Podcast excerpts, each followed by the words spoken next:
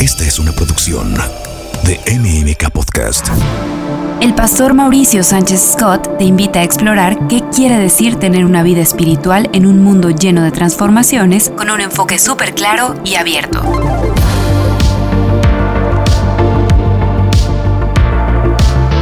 Bienvenido a tu búsqueda interior. Hola, ¿qué tal? Soy Mauricio Sánchez Scott y te agradezco muchísimo que me estés acompañando aquí en Búsqueda Interior, donde aprendemos y reflexionamos acerca de verdades espirituales que transforman nuestra vida. Y hoy quiero hablarte de un carpintero, un carpintero muy famoso, pero no es quien tú te estás imaginando. Este carpintero nació en Dinamarca, se llamó Ole Kirk Christiansen. Y él fundaría en 1932 una juguetería, un taller donde hacía juguetes de madera. Pero no cualquier juguete de madera. Ole Kirk Christiansen tenía una obsesión con la calidad. Tenía un dicho, lo mejor no es suficiente, decía. Así que todos sus juguetes tenían una increíble calidad. Sin embargo, su producto más exitoso era su producto más sencillo. Eran bloques de madera.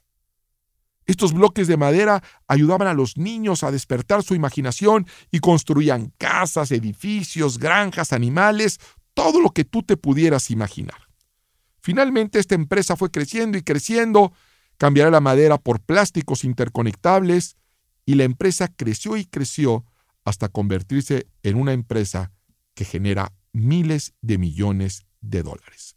Su nombre es Lego.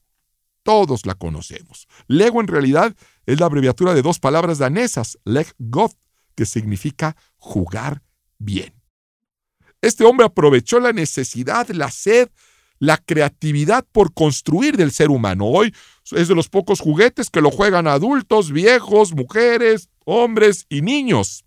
Tienen incluso un parque donde hay castillos, personajes, automóviles, todo hecho de piezas Lego. Cuando yo tuve la oportunidad de llevar a mis hijos pequeños a este parque, me llamó la atención ver que había cadenas donde había el letrero no pasar y no tocar estas piezas. Yo dije, pero ¿quién se atrevería a tocar estas piezas hechas de Lego? ¿Quién querría derrumbar estas obras tan maravillosas? Bueno, la verdad es que todos, porque todos tenemos una extraña inclinación para destruir aquello que se ha edificado. Imagínate que estás en una playa y ves un hermoso e imponente y enorme castillo de arena. ¿Qué pasa por tu cabeza? Piénsalo con honestidad. Por supuesto que destruirlo es parte de nuestra naturaleza. Hay otra que va a admirar y que tiene ese espíritu constructor, el cual, por cierto, es de origen divino.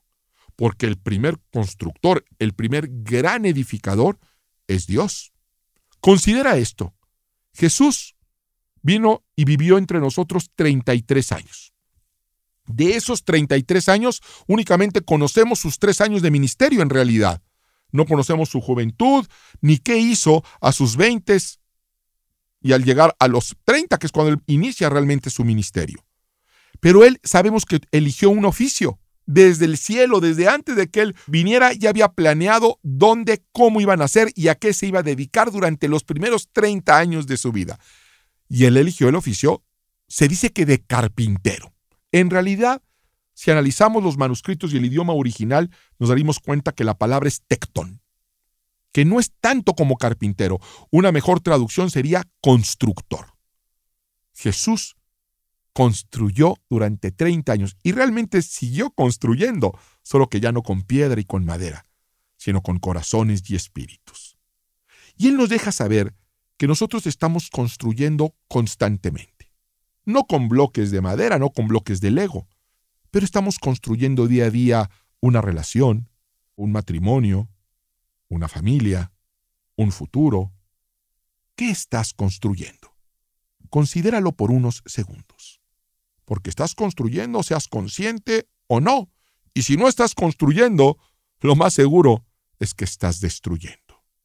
Hay cosas que se construyen con cemento, con mucho esfuerzo, hay cosas que se construyen con estudios, pero hay cosas que se construyen con el poder de las palabras y por lo tanto también pueden ser destruidas con las palabras.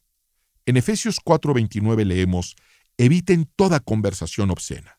Por el contrario, que sus palabras contribuyan a la necesaria edificación y sean de bendición para quienes escuchan.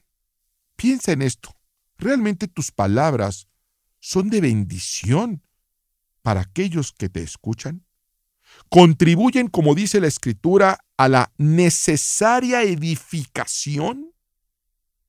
Ninguna palabra corrompida salga de vuestra boca, sino la que sea buena para la necesaria edificación, a fin de dar gracia a los oyentes. La Biblia habla de una edificación que es necesaria.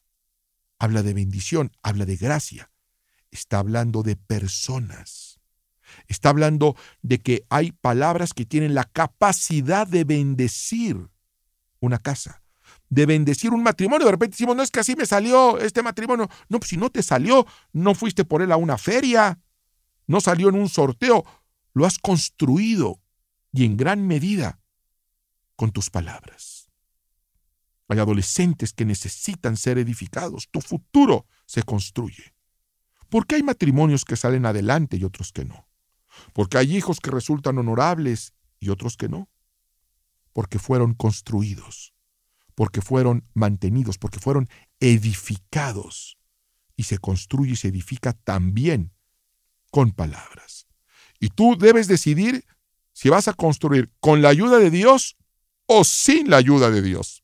¿Qué es lo que prefieres? ¿Involucrar a Dios en aquello que estás edificando o hacerlo con tus propios medios y conocimientos limitados? El salmista escribiría en el Salmo 127, si Jehová no edificare la casa, en vano trabajan los que la edifican. Si Jehová no guardare la ciudad, en vano vela la guardia. Y es que la verdad es que hay muchas cosas, y son las importantes, las espirituales, las que en vano nos esforzamos si es que Dios no está construyendo con nosotros. Dios no quiere hacerlas por sí mismo. Dios está muy bien siendo Dios. Dios está muy bien donde está.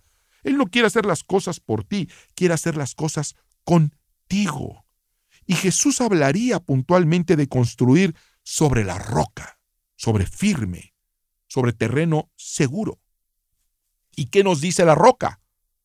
En Efesios 4:29 nos dice, eviten toda conversación obscena, por el contrario, que sus palabras contribuyan a la necesaria edificación y sean de bendición para quienes escuchan.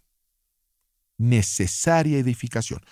Tu relación, tu vida, tu paternidad, tu maternidad, tu futuro necesita ser edificado con el poder de las palabras. Porque si tenemos esa capacidad constructora, también tenemos al mismo tiempo la destructora. Y lamentablemente es mucho más fácil destruir que construir. Es mucho más fácil destruir ese castillo de arena que haberlo edificado con tiempo, esfuerzo y paciencia.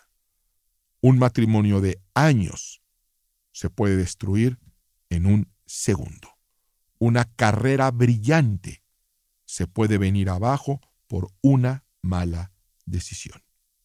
Se necesita compromiso, se necesita enfoque, se necesita paciencia y se necesita una tremenda determinación para construir. Destruir es fácil. Y lo triste es que cuando hablamos de nuestras palabras, puedo asegurarte que nadie ha soportado más que tu gente más cercana te puedo asegurar que las peores ofensas, que los peores insultos, se los has dicho a la gente más cerca de tu corazón. Qué terrible, ¿no es cierto? Hay una anécdota que escuché alguna vez de una sobreviviente del exterminio nazi. Esta mujer, ahora ya una anciana, Contaba que recordaba vívidamente el día que los nazis entraron a su casa y arrestaron a sus padres, a ella y a su pequeño hermano. Los separaron y los metieron en vagones de tren separados. Ella nunca más volvería a ver a su padre, ni a su madre. Y cuando estaba ahí con su hermanito, los dos llenos de temor, se dio cuenta que su hermanito no llevaba zapatos. Su padre les habían dicho que hicieran sus maletas y que se abrigaran bien. Estaba nevando.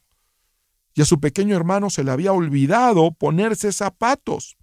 Ella sabía que les esperaban tiempos muy duros, no sabía qué tan duro, no tenía idea dónde iba, no sería otro lugar más que el campo de exterminio de Auschwitz. Pero ella regañó duramente a su hermano por la torpeza de no haberse puesto un par de calcetines y zapatos cuando sabían que los nazis iban por ellos. Lo insultó, le dijo tonto, torpe, necio, y luego lo lamentaría. Lo lamentaría porque bajando de ese vagón, la separarían de su hermano y nunca más lo volvería a ver.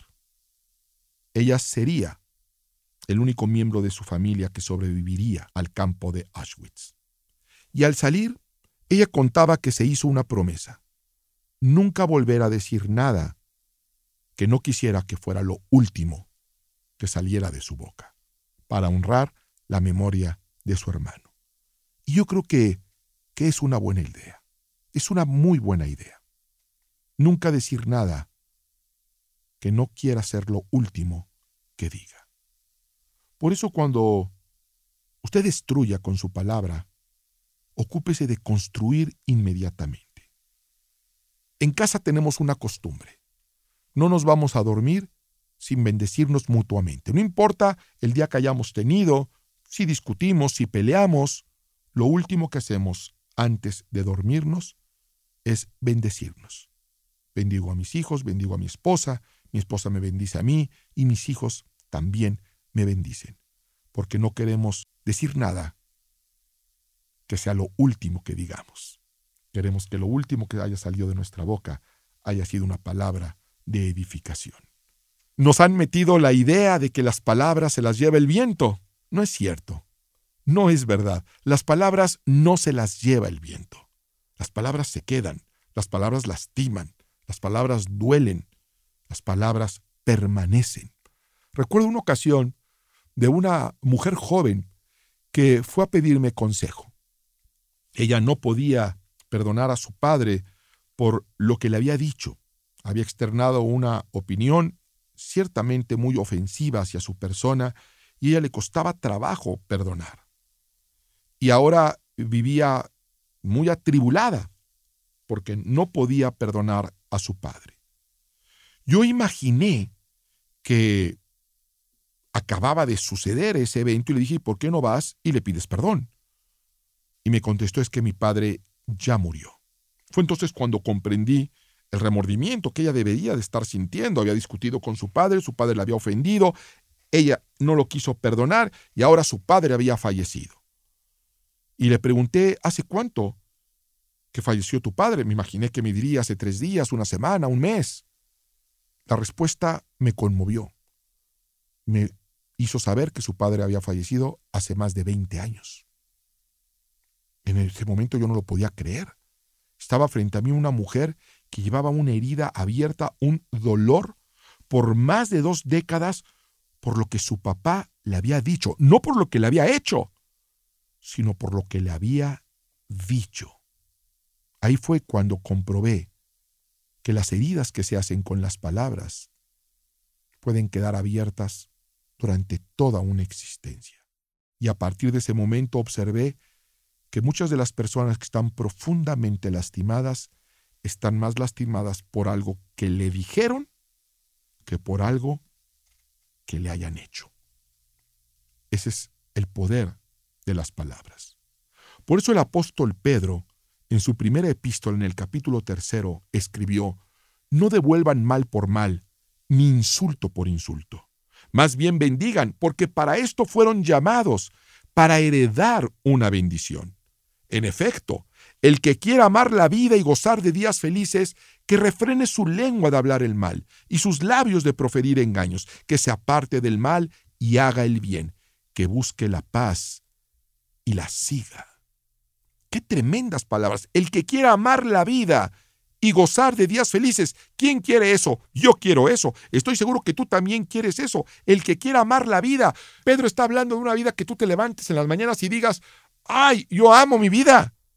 ¡Qué bonita vida tengo! Gracias Dios. ¿Cómo le hacemos para amar la vida, para gozar de días felices? Bueno, la escritura nos dice, refrenando nuestra lengua de hablar el mal, nuestros labios de proferir engaños, apartarnos de lo malo y hacer el bien, buscar la paz y seguirlas. La paz es algo que no te va a llegar, es algo que tienes que buscar, que tienes que trabajar, que tienes que construir y que tienes que seguirla, que es la misma enseñanza de nuestro Maestro.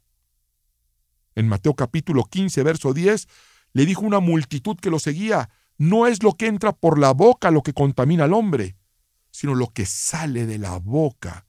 Esto es lo que contamina al hombre. Mira, que tú te alimentes mal con comida chatarra, con comida muy grasosa, con comida muy salada, te va a traer efectos negativos en tu físico.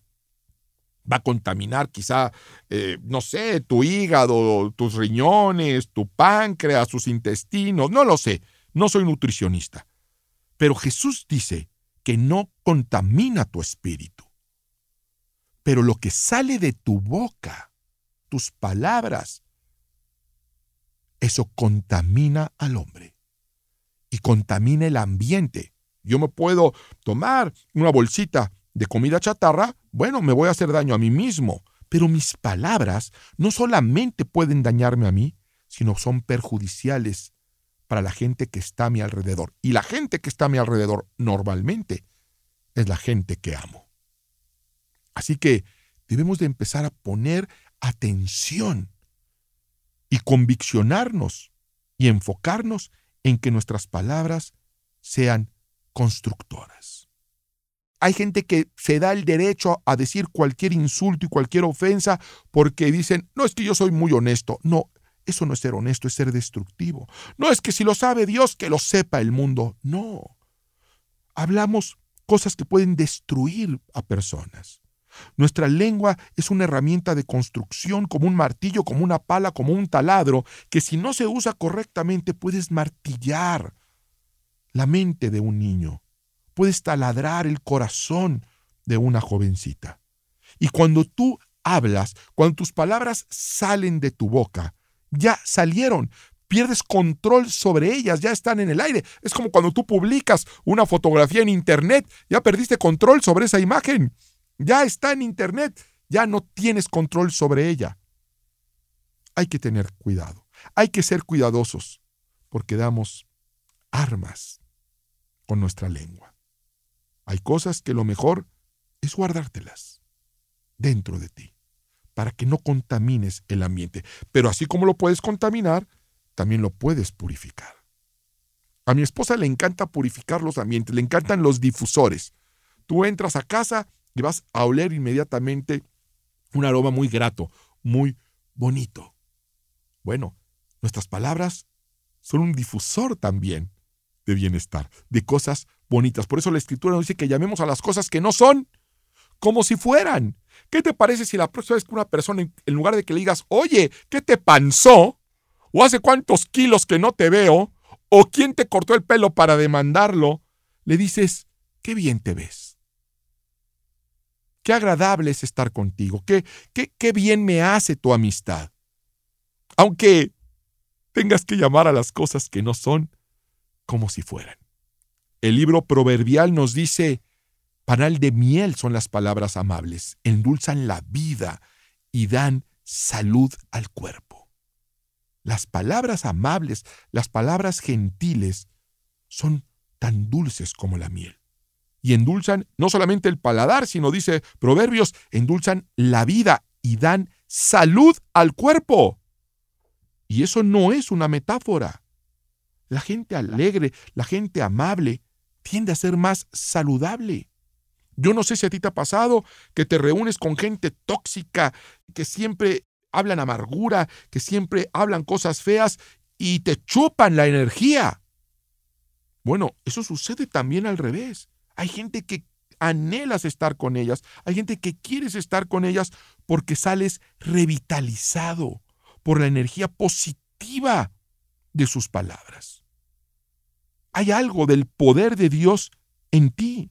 Él creó el universo, nos hizo a su imagen y semejanza y Dios hizo la creación, nos deja saber en Génesis 1, con el poder de la palabra. Y dijo Dios sea la luz y fue la luz. Y dijo a Dios, sepárese lo seco de lo mojado y sucedió con la palabra. Ahí hay una enseñanza para nosotros. Usted puede construir hoy un ambiente donde el Espíritu Divino pueda fluir. Y si Él puede sanar, si Él puede construir, Él puede restaurar, puede hacerlo con tus hijos, puede hacerlo con tu relación, con tu economía, con tu futuro. Está en espera de la necesaria edificación que tus palabras puedan ofrecer. Jesús vino a la tierra y estuvo construyendo primero como carpintero y después como evangelista. Pero él sigue haciendo lo mismo, sigue construyendo, él sigue armando, sigue reparando, sigue reforzando y sigue restaurando con el poder de la palabra. Yo soy Mauricio Sánchez Scott. Gracias por escucharme. Nos vemos en nuestro próximo episodio y no olvides que el reino de Dios no solamente consiste en palabras, sino en poder. De interior con el pastor Mauricio Sánchez Scott. Esta es una producción de MMK Podcast.